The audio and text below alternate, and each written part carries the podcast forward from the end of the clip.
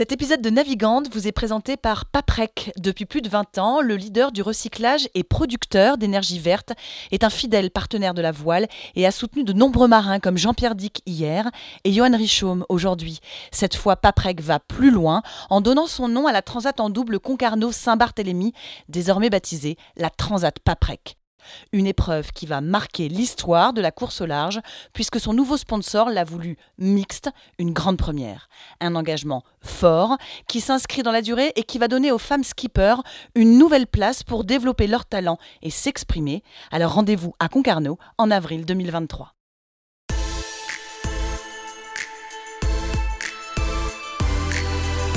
Bonjour à tous, bienvenue dans Navigante, le podcast dédié aux femmes de la course au large et de la régate, celles sous les feux des projecteurs, celles de l'ombre aussi, à ces femmes compétitrices, déterminées, qui mènent parfois mille vies en une. Elles vont vous raconter leur parcours, leur bonheur, leurs cicatrices, leur place dans le monde de la voile. Elles vont nous dire ce qui les anime encore et toujours. On va partir à la rencontre de ces navigantes très inspirantes. Navigante est produit par Tip Shaft, le média des professionnels et des passionnés de voile de compétition. Tip Shaft, ce sont deux newsletters hebdomadaires en français et en anglais, des podcasts, des événements, des formations, un studio de production de contenu, ainsi qu'une plateforme de vidéos à la demande et un festival du film que vous pouvez retrouver sur tipenshaft.com. Je suis Hélène Cougoul et vous écoutez Navigante. Le plus souvent, elle a ses cheveux relevés en chignon et ça a un côté pratique. Et pour mener la vie qu'elle a, il vaut mieux que tout le soit pratique. Son physique est aussi félin et svelte que son caractère est fort et déterminé. En 2016, elle est entrée dans le cercle fermé des champions olympiques français. Quatre ans plus tard, mon invitée était maman et s'offrait un billet pour le cercle ultra restreint des doubles médaillés olympiques tricolores. Elle s'est lancée un nouveau défi, bah ouais, parce qu'elle aime bien, tenter la qualification pour les Jeux de Paris sur un nouveau support. Bonjour Charline Picon. Bonjour. Ça, correspond bien. à ce que je viens de dire? Ouais, c'est... ça me va. Ça me va bien. si je te dis, Charline, euh, les femmes et la voile et la place des femmes dans ce sport, tu me réponds quoi? Je sais que c'est super vaste, hein, mais c'est bien pour introduire euh, notre épisode de Navigante. Ouais, bah c'est sûr qu'à à première vue, on peut se dire quand même que c'est un sport euh, quand même où il y a beaucoup beaucoup d'hommes, notamment dans la voile professionnelle. Mais euh, ce qu'il faut, enfin, en voile olympique, c'est quand même assez différent puisque bah, maintenant on est à la parité homme-femme. et puis de ce que j'ai vécu dans dans mon enfance et tout, j'ai plutôt été protégée j'ai été bien accompagnée, j'ai pas senti de, on va dire, de différence euh, d'être une fille. Peut-être même ça a été un avantage par, à certains moments quand j'étais la seule fille d'un groupe. Euh, après, même la valeur des médailles, tu vois, globalement, euh, j'aime, enfin en tout cas c'est le sentiment que j'ai. Après, il y a quelques exceptions de jalousie ou quoi, mais globalement la, la médaille d'une femme est, est, la même que celle d'un homme. Donc, euh, donc en voile olympique, franchement, on s'en sort plutôt bien. C'est pas mal comme préambule. On va évidemment euh, développer tout ça avec toi, Charline. Mais avant toute chose, est-ce que tu peux nous dire et dire à nos auditeurs d'où est-ce que c'est parti ton histoire avec la voile? Euh, D'où c'est parti? C'est parti de, de l'école. En fait, j'ai eu une découverte de la voile grâce à grâce à une semaine de voile scolaire euh, en CM2, il me semble. Et ensuite, j'ai voulu aller m'inscrire dans, dans le club parce que je m'étais bien marrée avec les copains et les copines euh, à s'amuser dans l'eau. Et puis voilà, après l'histoire d'amour, elle a commencé. La petite anecdote qu'on connaît, c'est que en allant m'inscrire, je voulais faire de l'optimisme parce que c'était c'était ça que j'avais fait euh, avec l'école. Et puis ils m'ont dit, bah il y a trop d'enfants en optimisme, est-ce que tu veux pas faire de la planche? Donc je dis bah oui, c'est parti, c'est parti comme ça. Donc euh, c'est un peu euh, un peu le hasard parce que c'est vrai que je viens d'une famille euh, mon papa était plutôt rugby. Il y avait, on n'a pas beaucoup de moyens financiers, donc à, la, à première vue, la voile, ça peut faire un peu peur. Et puis, euh, et puis c'est parti comme ça. Et tes parents tout de suite, ils ont dit euh, banco?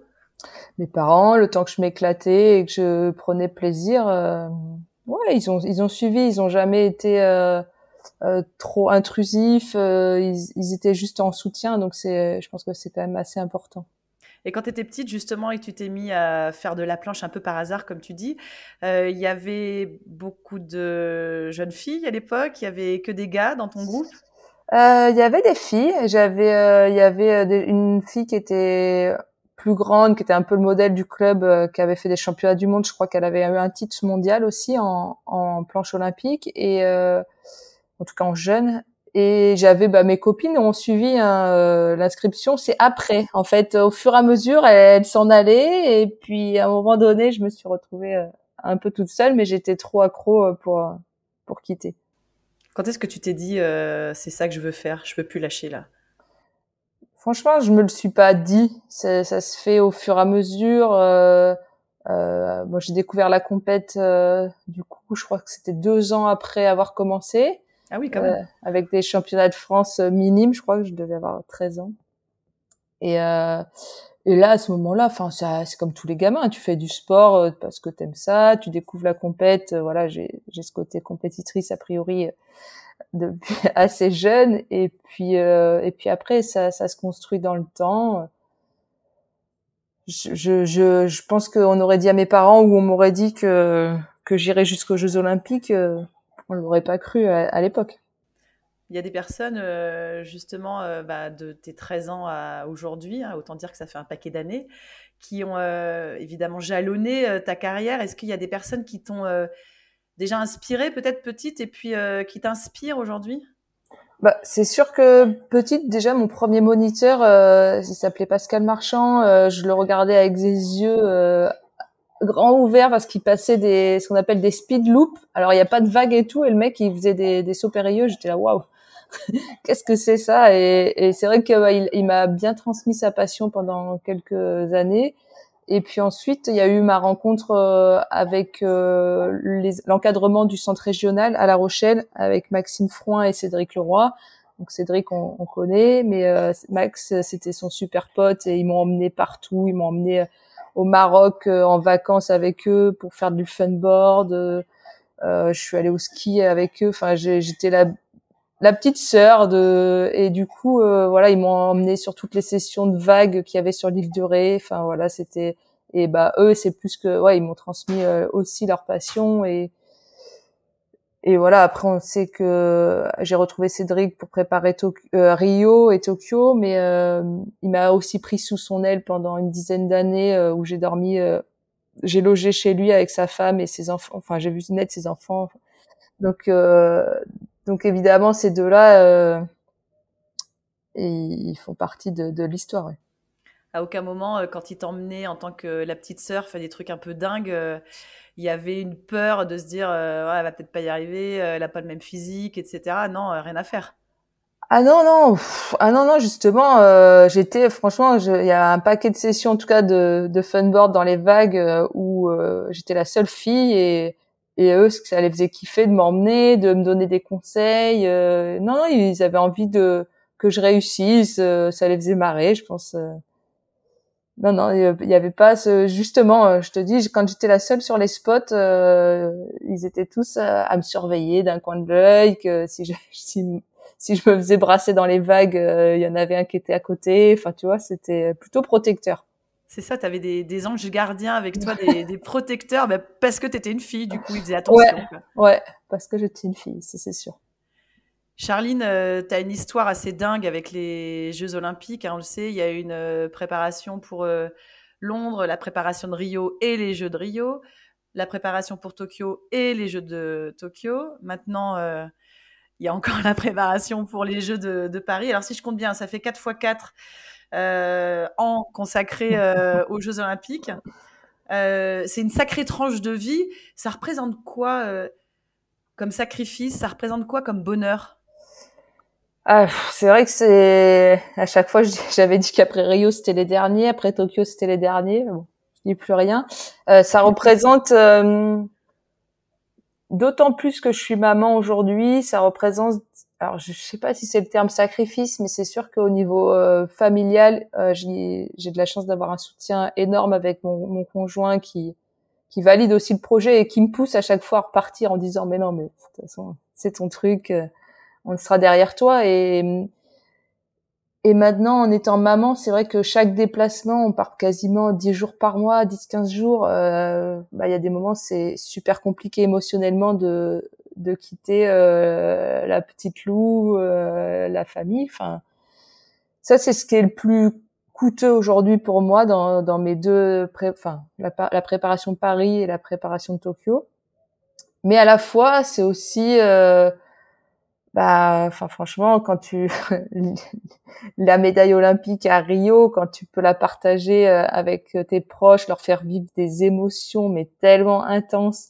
Il n'y a pas de plus belle récompense euh, de voir euh, bah, mes parents se prendre dans les bras pleurer parce que je viens de décrocher l'or olympique. C'est des images que que j'ai pas autrement que par par ce genre de de ouais bah cette compétition qui est quand même unique dans les sports olympiques et, euh, et puis de montrer à ma fille aussi euh, que je fais des choses avec passion et que quand on fait euh, les choses avec passion, ben euh, elle voit aussi euh, une maman épanouie. Parce que évidemment si Mano il me disait donc mon conjoint il me dit bah là je veux que t'arrêtes parce que c'est trop lourd à gérer de des déplacements etc etc et que il y avait une maman à la maison qui était pas épanouie, ben peut-être que ça serait. Au final, c'est assez dur parce que ben là, quand je suis repartie au mois de novembre euh, après les Jeux, euh, où euh, les séparations c'était juste horrible, je me disais ben là, je vais je vais jamais tenir l'Olympiade avec des séparations comme ça. Émotionnellement, c'était trop trop compliqué. Puis au final, elle, s'est elle s'est recalée sur le rythme. Mais s'il m'avait dit après Tokyo, ben, on aimerait bien que tu restes à la maison. Je l'aurais fait, ça c'est sûr, parce que tu peux pas partir euh, dans un projet comme ça si euh, si ton conjoint est pas derrière toi. Donc, euh, mais au moins de montrer aussi à ma fille que voilà, quand on veut faire des choses, qu'elle voit comment je m'entraîne, comment des fois c'est dur, des fois je lui dis je suis fatiguée, euh, elle a 5 ans, elle doit se dire mais je m'en fous que tu sois fatiguée, tu vois. Moi je suis là maman. voilà, moi je suis là mais euh, voilà, elle me fait des petits des petits massages, c'est assez rigolo. On partage vraiment le truc, elle vient à la muscu, elle voit elle voit elle voit mon quotidien et et déjà elle me dit des fois qu'elle voudra faire euh, comme maman, euh, tu vois. Enfin c'est c'est plutôt chouette de de passer des des messages comme ça à, ses enfants pour les aider à grandir euh, dans le bon sens. Charline, tu es presque euh, une des pionnières euh, à justement avoir décidé de, de, faire un bébé entre deux Olympiades parce que c'est venu juste après Rio, après le, titre olympique. Et puis évidemment, comme tu n'en as jamais assez, tu as voulu repartir pour, pour, faire, pour faire Tokyo. Ça a été une décision qui a été euh, évidente à prendre, enfin en fait des décisions, c'est-à-dire de faire un enfant et de repartir euh, pour les Jeux ben, En vrai, euh, le désir d'enfant, il, est, il était un peu présent avant Rio. du coup, avec mon préparateur... Ah oui, tout à l'heure, j'ai pas parlé de mon préparateur mental, mais c'est... On va y venir, on va y venir, t'inquiète. Personne plus qu'importante dans, dans ma réussite. du coup, j'avais... Enfin voilà, c'était calé, quoi. C'était après les Jeux, euh, de toute façon, quand, quand tu es dans un sport olympique, c'est des c'est quatre ans, donc euh, juste après les Jeux, faut y aller. Il n'y a pas le choix. Si, si tu veux te laisser l'option de repartir, c'est c'est comme ça. Et en fait, euh, une fois une fois enceinte, euh, je, bon, j'ai travaillé aussi avec du coup mon préparateur mental pendant ma grossesse pour savoir un peu euh, voilà, en fait, la question euh, est-ce que euh, je vais continuer, c'est c'est un peu une question vaste en fait qui qui me percute pas trop. Par contre, euh, tu vois, dès que je me promenais le long de la mer, je voyais, j'avais plein de flashs parce que pendant la grossesse, il se passe des trucs un peu bizarres dans ta tête quand même, tu vois. Et j'avais toutes les, les images de régates qui revenaient, cette envie de naviguer et tout. Donc j'ai assez vite dit que je voulais repartir. Euh, dans un mode un peu challenge fou, euh, retrouver le plus haut niveau euh, après une grossesse. Marina Alabo, la championne olympique de 2012, l'avait l'avait fait. Elle, elle avait échoué à pas grand chose. Ouais, voilà, elle, avait terminé cinquième, il me semble, à, Rio. Donc le challenge était était chouette et puis et puis mon conjoint qui me dit fonce fonce fonce. Après je m'étais laissé l'option que de pas repartir si euh, parce que tu sais pas le moment où on va te mettre l'enfant dans les bras euh, qu'est-ce qui va te passer dans la tête? Est-ce que tu auras toujours cette même énergie ou est-ce que tu auras envie de mettre euh, plus de poids sur sur le fait d'être maman et de de devenir maman à plein temps? J'en j'en savais rien tu vois? Et du coup non, mais au fait, tout s'est tout s'est bien goupillé. Euh, J'avais cette envie de de continuer. Et euh, la RSX était toujours d'actualité. Et puis euh, et puis voilà, j'ai repris. Je crois qu'au bout de deux trois mois, j'ai commencé la remise en forme. Et je suis remontée sur une planche au mois de février, sachant que Lou, elle est née fin juillet. Donc, tu vois, j'ai pris le temps. Par contre, on n'avait aucune euh, aucune euh, contrainte dans le temps. On, se donnait du temps, que ce soit avec ma famille, pour apprécier cette euh, première année, pour construire aussi ma relation avec Lou, hein, de pas être tout le temps euh, partie ou, pas présente avec elle. Et et puis voilà, on a après, les résultats sont venus bien plus vite qu'on le pensait, euh, avec une deuxième place au, championnat du monde au mois d'août, donc un an après la naissance de Lou. Mais euh, en vrai, on, avec même avec Cédric, on s'était donné vraiment plus de temps pour reconstruire le truc. Cédric, c'est euh, Cédric Leroy qui a été voilà, qui était avec toi à Rio, qui était avec toi à Tokyo. Ça a été long, la remise en forme. On connaît ton ton physique euh, d'athlète absolument euh, parfait, c'est quelque chose qui compte beaucoup pour toi. Ça a été long la, la, remise en forme après une grossesse? Ça a été euh, bah, pas déjà j'avais quand même pas fait une grossesse je me lâche c'est parti pump it up non non j'avais quand même j'avais pris un chien un petit chiot juste après les jeux et j'ai marché tous les jours avec lui qu'il pleuve qu'il neige tous les jours on allait marcher presque 10 km donc tu vois, j'avais déconnecté du mode entraînement. Par contre, je me suis, je me suis maintenue plutôt en forme. Et euh, et puis euh, après, non, bah, ce qui était dur, c'était retrouver le, le côté musculaire. Après, malgré tout, le corps, il a vraiment une mémoire, tu vois. Genre, euh, quand je suis remontée sur la planche, oui, alors il manquait de la puissance musculaire sur toutes les phases de pumping, etc. Il a fallu récupérer mais euh, mais malgré tout le corps est bien fait. Hein. après c'est ouais voilà après c'est ouais il a une bonne mémoire. Après c'est franchement les, les, séances de muscu euh, oh, quand j'ai recommencé je crois que je faisais une traction. Alors, pour un planchiste euh, c'est chaud quoi. À la fin je crois que pour Tokyo à la fin je devais faire des tractions avec du poids 20 kilos euh, je devais faire trois tractions tu vois. Donc au, dé au début j'en faisais une à poids de corps quoi donc euh, là, je me suis dit, ah ouais, là, il y a, du taf. Et l'esprit de compète, il est revenu tout de suite? Il est jamais parti? Non, en fait, en fait, euh, ouais, ouais, en vrai, bah voilà, la, la, maternité, peut-être elle te change euh, sur différents aspects, sur la maturité, etc. Mais mais elle change pas, elle te change pas profondément, quoi. Enfin, c'est oui, oui, non, l'esprit de compète, il est resté le même.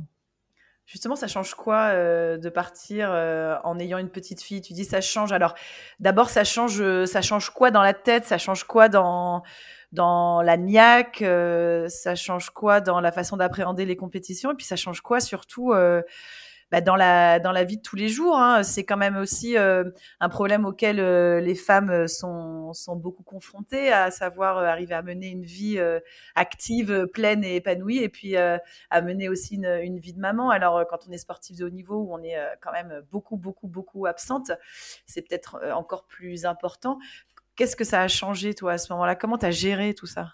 Alors, au, au début je vais pas te faire la, la, la réponse classique, ouais, ça va donner euh, un truc supplémentaire, euh, c'est, c'est une énergie. En vrai, moi, quand je pars en compète, dès le début, euh, quand je me retrouve, que j'arrive à, à, donc je fais la séparation, c'est difficile émotionnellement et tout, puis ensuite je switch, je me retrouve dans l'environnement que je connais depuis des années, des années. Je suis en mode compète et, et c'est parti, quoi. Je veux dire quand je suis en compète, je suis pas en train de penser à Lou, euh, à me dire allez pour elle ou quoi. Non, en vrai, je me retrouve dans dans qui je suis en tant que compétitrice et euh, et pour ça, ça a pas forcément changé. Après, je me suis retrouvée de temps en temps. enfin, franchement, les les deux premières années avec un enfant en bas âge, c'est chaud quand même. c'est quoi qui est chaud c'est chaud parce que tu, bah, quand t'es à la maison, c'est tu rentres de l'entraînement. Bah, moi, mon conjoint, il est kiné, donc il finit tard, donc c'est euh, tu la récupères chez la nounou. Après, bah, tu t'enchaînes bah, tout le travail, tout le travail, tout le tout le job de maman, euh, la douche, le machin, les, gérer les crises, les trucs. Et en fait, ce que, à un moment donné, je, je me souviens d'une séance avec euh, Richard, donc le préparateur mental, où je me suis dit, mais là, au bout de deux secondes, je pars en pleurs et tout, et je lui dis, mais j'ai vraiment la sensation d'avoir une charge mentale en plus, quoi. Et il me dit, bah écoute, oui, mais il va falloir que tu le vois comme euh, une compétence supplémentaire dans, dans ton projet, quoi. C'est sûr que ça t'apporte euh, d'autres d'autres choses et d'autres points positifs.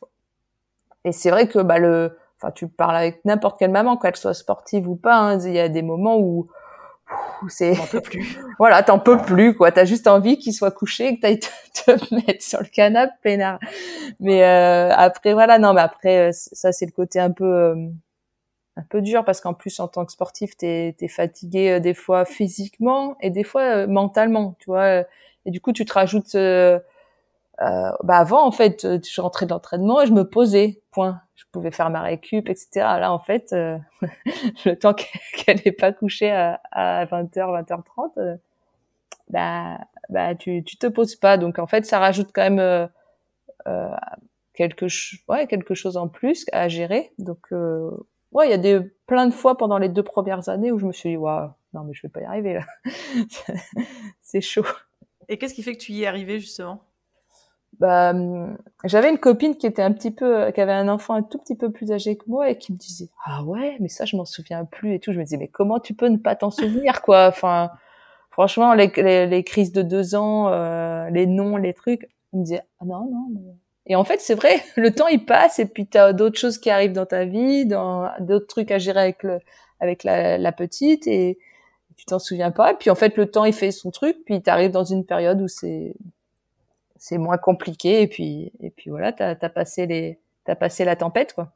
Tu l'as emmenée un peu sur euh, les compétitions quand elle était petite? Ouais, euh, toute la première année, c'était aussi euh, quelque chose que j'avais mis en place avec Richard et puisque la Richard, c'est ton préparateur mental. Ouais, voilà. Et pour parce que c'était mon, mon premier enfant et je voulais pas trop louper de, de moments. Alors c'était un peu égoïste par rapport à mon conjoint, mais le, tout ce que j'ai pu faire, je mes parents m'accompagnaient pour pour être là pour Lou. Et puis euh, le dernier que j'ai fait, c'était le Japon avec Camille Lecointre, donc euh, l'autre médaillé de Rio en bronze en 4,70. En 4,70. Ça a été maman, ouais. On, je crois qu'on a deux mois de décalage. Et là, on a fait le déplacement trois semaines, euh, toutes les deux, avec les deux, les deux enfants. Elle, elle avait son mari avec elle, et moi, j'avais le babysitter. Oh, oh my god.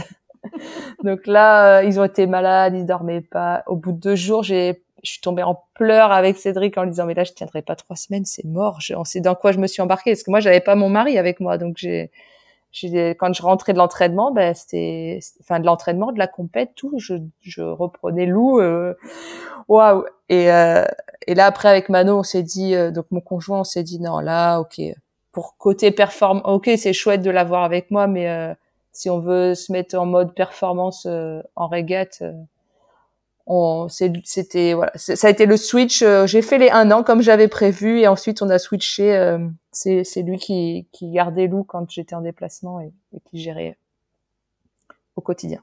Mais justement, j'aimerais bien qu'on en parle de Mano, qui est ton euh, qui est ton conjoint, parce que lui aussi, il est hyper important dans cette dans cette réussite qu'est la tienne de mener de front ces voilà, ces, ces deux casquettes-là de sportif de haut niveau et de maman. Alors, tu le disais, il est kiné, il bosse lui aussi énormément, mais il assume ah euh, beaucoup hein, le, le, quotidien. C'était euh, voilà, c'est l'homme indispensable aussi de, de, de cette réussite-là. Euh, ça a été euh, facile pour lui aussi de presque, allez, on va dire, inverser les rôles un peu ancestraux. Ouais, bah voilà, c'est pas la maman qui reste à la maison euh, et, euh, et, qui gère tout. Euh, là, c'est c'est le contraire. Ça a été ok pour lui en fait?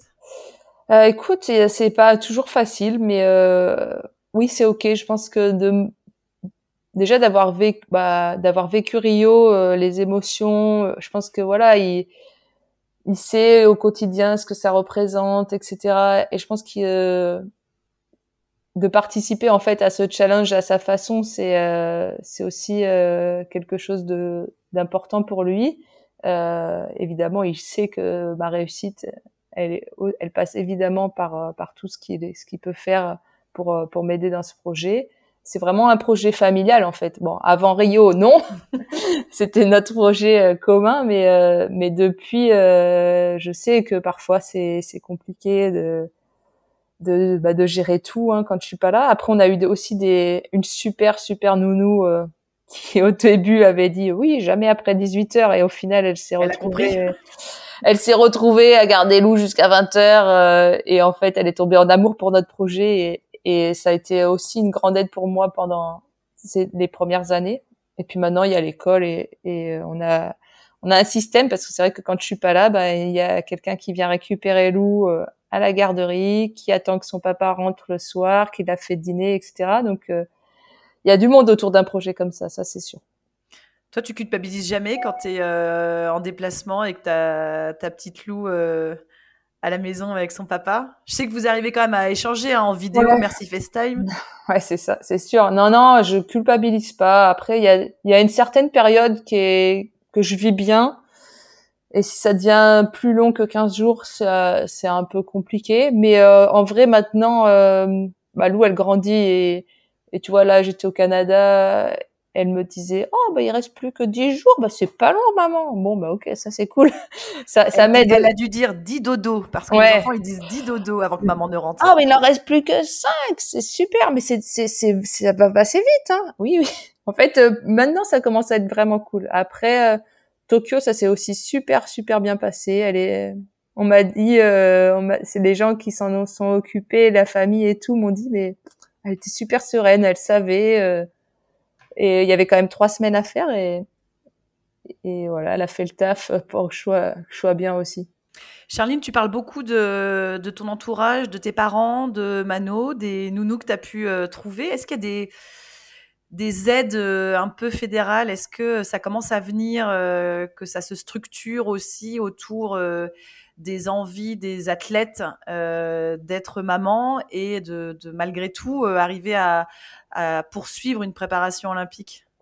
Ah ouais, bah c'est sûr que notre projet avec euh, avec Camille, il a franchement la Fédé, ils ont été ils ont été super. Hein. Il n'y a pas eu de, de discussion en fait, ils le connaissaient. Euh, bah, nos entraîneurs respectifs euh, avec qui on est en lien quotidien, euh, ils étaient ils étaient au courant du projet depuis un certain temps. Et et après la grande chance, en tout cas pour moi, c'était d'être euh, rattaché à l'armée de champions qui bah là, eux, je leur ai annoncé ça. Bah ok, euh, tu continues d'avoir ton salaire, euh, tu vis ta grossesse sereinement et puis euh, on sera là quand tu reprends quoi. Donc déjà rien que ça, c'est sûr que c'est pas la même problématique que, que les sports co qui sont payés par un club ou quoi, mais mais malgré tout, waouh, wow, c'est il y a quelques, enfin c'est c'est vraiment une chance quoi. Et du coup après une fois que bon y a pas on n'est pas innovant on n'est pas tu vois y a je sais qu'au Japon il y avait une garderie une crèche pour les, enfants de pendant une, coupe du monde. Ça c'est c'était le step au dessus quoi. Mais euh, là il y a récemment il y a le je crois que c'est le président du pôle ou en tout cas une personne du pôle de Marseille qui m'a demandé pendant qu'on était en stage s'il pouvait faire des choses pour euh, pour nous aider à à bien vivre les déplacements à Marseille euh, bah, je vais peut-être lui proposer de, de prendre des babysitters pour pour les après-midi. Mais euh, non, en vrai, euh, enfin ça s'est ça s'est bien passé quoi. Il n'y a pas eu de d'opposition, en tout cas de, de, tu vois, tout a été assez fluide. Après, euh, après tu peux toujours faire mieux. Ben justement, il faudrait quoi? Tu t'imaginerais quoi, toi, comme euh, structure qu'il faudrait euh, peut-être pour bah, justement simplifier la vie des athlètes mamans? Bah écoute, tu, me poses la question comme ça, j'en sais rien, mais euh, tu vois, bah quand on vient euh, sur des périodes avec nos, nos familles, parce que c'est pas à chaque fois, mais euh, bah déjà, euh, c'est sûr que nos conjoints ils sont du coup pas trop en vacances, si tu vois ce que je veux dire, parce qu'en fait nous on part à 9h et on revient à 19h, donc non, mais ouais, des, des espèces de comme dans les grosses boîtes, des garderies, des ou des activités. Là, tu vois, elles vont commencer à grandir un peu. Euh, tu peux les mettre en stage de voile pendant que maman fait de la voile. J'ai fait ça cet été, c'était pas mal. Je l'ai déposé à 14 heures, on naviguait en même temps, je l'ai récupéré à 18 heures. C'était cool. Bah, c'est pas grave, ça, ça, on, fait, on lance un petit message à, Jean-Luc Dénéchaud, le, président de la Fédération française de voile.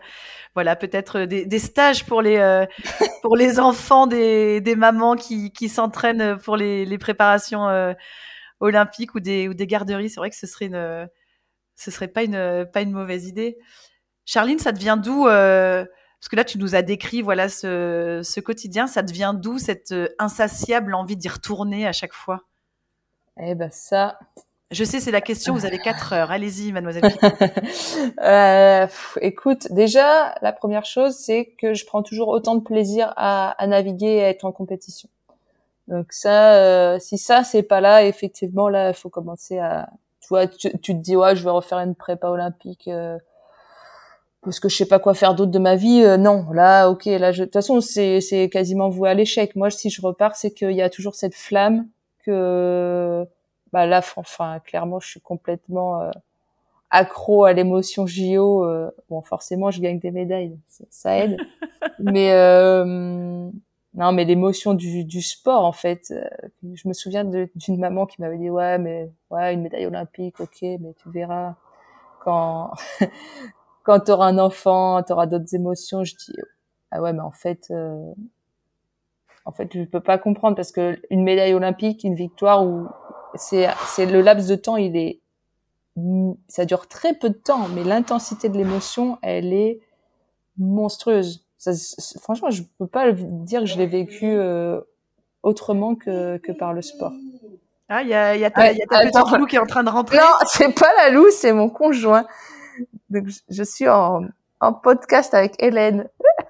Il y, a Mano qui va, qui va venir dire euh, bonjour. Il va dire bonjour, Mano. Mano qui est quand même euh, l'homme essentiel. Est-ce qu'on l'entend un peu, Mano? Non, il va, il va se mettre tranquille, tu vas voir. Mano, ben voilà, qui reste, euh, qui reste discret une fois de plus tant qu'on, qu'on continue. Donc, tu, parlais de cette émotion, cette émotion d'une intensité folle de, de, voilà. De, oui, voilà. Donc, en fait, euh, c'est euh, voilà, quand tu as goûté à ça, que le corps il a pas encore dit stop parce que il n'y a pas eu de blessure euh, qui, te disent bon là ok, il faut que j'arrête. Euh, et que et, que tu prends toujours autant de plaisir et que tu trouves un challenge encore un peu plus haut, tu vois. Donc il y a eu la médaille d'abord, ensuite une médaille avec un enfant, et puis là, bah, carrément changer de sport. Quoi. ouais, ce qu'il faut qu'on précise à ceux qui nous écoutent, hein, évidemment, c'est que toi, tu as fait, euh, tu as connu tes heures euh, merveilleuses de gloire, euh, d'or et d'argent en planche à voile RSX. Et là, le, défi, c'est de partir sur un nouveau support et que tu découvres. ouais, ouais, on a commencé. Bah, ça s'est fait très très vite après Tokyo. Hein. Quelques semaines après, on était en train de signer avec Sarah, donc mon, mon ma barreuse en 49er FX. Euh, et au mois d'octobre, fin de septembre, on mettait les pieds dessus. Alors, faut, ce qu'il faut savoir, c'est que j'ai fait de la planche à voile, mais j'ai jamais mis les pieds sur un bateau. C'est-à-dire que je connaissais pas euh, rien. Le on est sur du scoop là, c'est-à-dire le alba, le alba, le, le Cunningham, le la bordure, le truc, les câbles. Je je comprenais rien. Donc euh, malgré tout, ma première nappe s'est plutôt pas mal passée.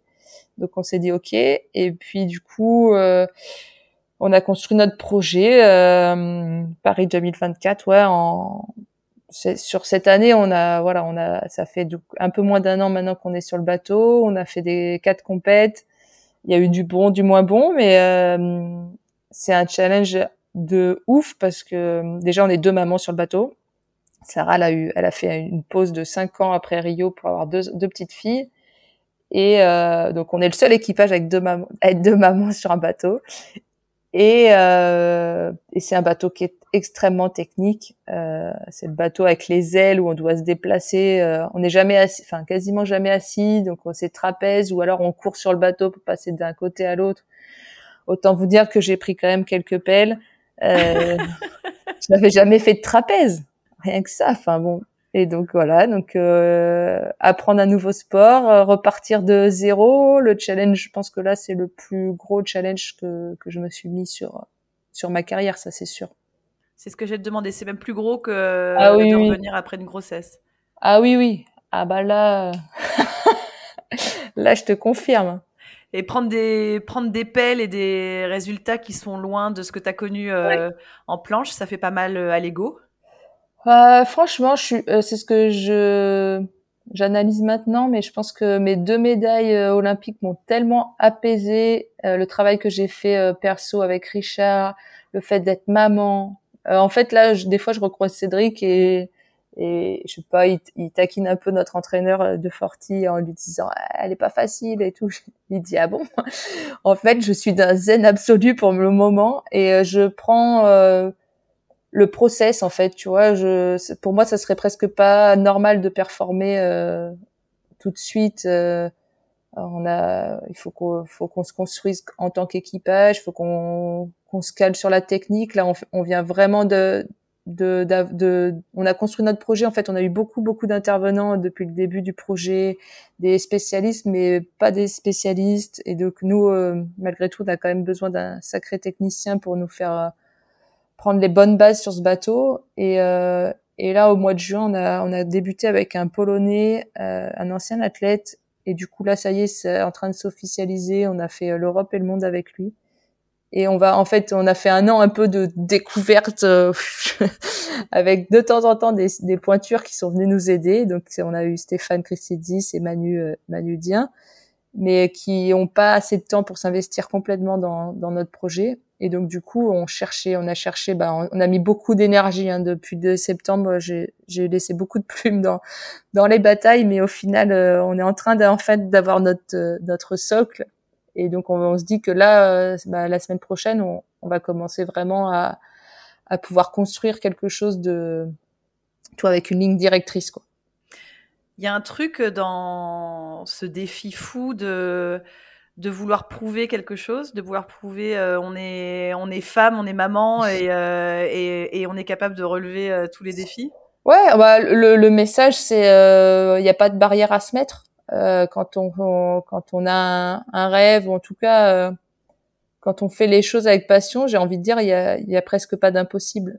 Tu vois, c'est en fait c'est facile à dire, mais quand tu mets vraiment, quand tu as vraiment cette flamme en toi et que tu fais les choses, euh, tu te, ben voilà, tu te prends des pelles, tu te relèves, t'es, et que et que bah là en plus je suis sur un bateau en double où on partage. J'avais vraiment envie de envie de ça aussi. Euh, que ça soit dans la défaite comme dans la victoire, euh, il y a de l'émotion quoi. Là, sur j'ai fait un post l'autre jour en rigolant en disant euh, bah, sur 15 jours de mondial, il y a des rires, des pleurs. enfin, on passe par toutes les par toutes les cases et et c'est c'est cool d'être d'être à deux voire à trois pour pour partager ça. Il y a eu des moments sur ton parcours aussi fabuleux soit-il soit où où tu as rencontré des, des, obstacles qui t'ont semblé un peu insurmontables, des obstacles inhérents à ta condition de femme? Non. Non, je t'ai dit, franchement, en, voile olympique, euh, j'ai jamais, euh, tu vois, et je sais qu'il y a des nanas qui sont dans d'autres sports, qui, sont, qui se battent pour ça, pour la place de la femme, etc. Je l'ai, je l'ai pas vécu, donc je peux pas, je peux pas te dire. Euh, voilà, il y a eu des réflexions. J'en ai une de Rio. Euh, Allez, c'était quoi? Où, bah, t'entends, oui, mais de toute façon, en planche et en, déjà en planche, c'est facile d'avoir une médaille. Bah alors en planche fille, euh, autant te dire qu'il n'y a pas de niveau. Quoi. Bon, oui, ok, tu l'entends une fois, mais au, final, est-ce que c'est c'est son ego à lui qui a été touché et il y a de la jalousie là-dedans? Mais ok il y en a un sur euh, sur 10 ou 50 qui vont te dire ça bah, ok c'est pas ça me passe au-dessus ça fait chier un peu sur le moment, mais après tu dis ok. Et les obstacles que tu as pu euh, rencontrer, dont tu t'es relevé, la preuve, tu es là? Mm. Euh, ça dit quoi de ton caractère? Ça l'a forgé comment?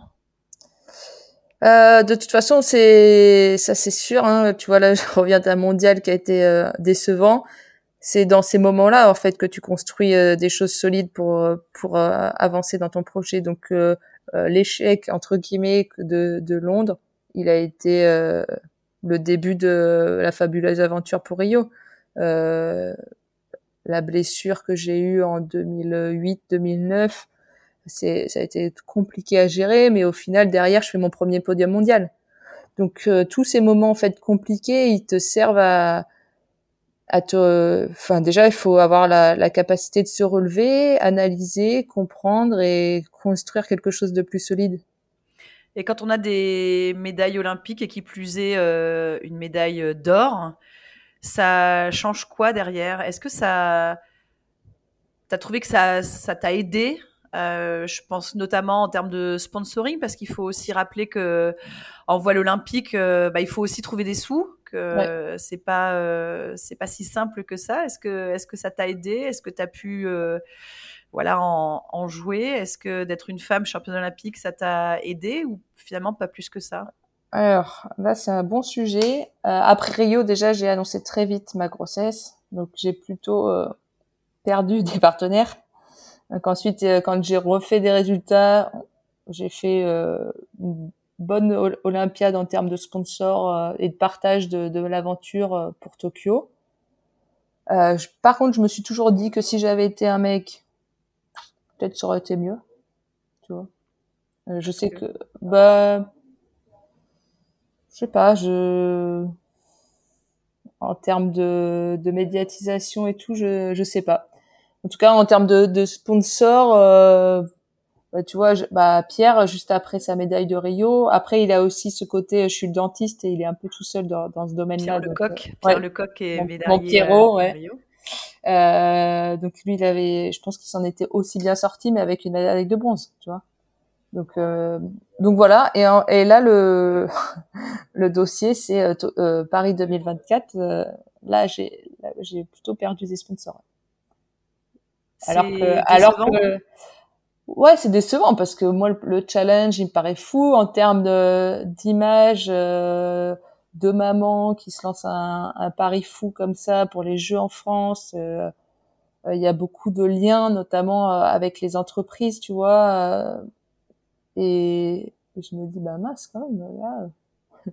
Tu comprends pas, en fait ouais, je sais pas, le, projet il est, il est, il est, il est cool. C'est quoi, enfin, c'est quoi le problème Mais euh, bah, surtout qu'en plus c'est un bateau qui coûte euh, bien plus cher qu'une RSX. Hein. Un bateau c'est 40 000 euros.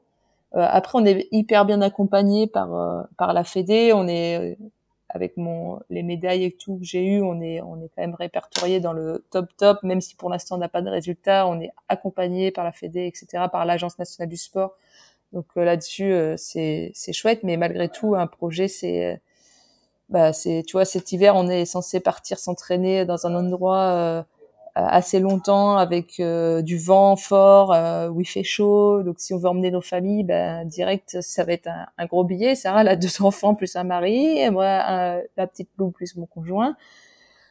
si on veut emmener un kiné, enfin voilà, tu c'est des projets qui coûtent cher. On est on n'est pas dans du tu vois le truc assez facile ça peut être euh, Clarisse en judo Abdé euh, qui bah, elle elle a quoi? Il faut qu'elle s'achète un kimono mais en fait c'est là on n'est plus du tout sur le même truc. Soit en, fait nous en voile on est quand même beaucoup dans on finance un projet plus que euh, on va acheter de l'image d'eux pour faire du sponsoring et et en gros tu prépares la suite. Tu prépares ton après carrière pour Tokyo je, je je pouvais être un peu là-dedans. Aujourd'hui, on cherche vraiment du financement euh, pour notre projet, euh, pour financer notre projet.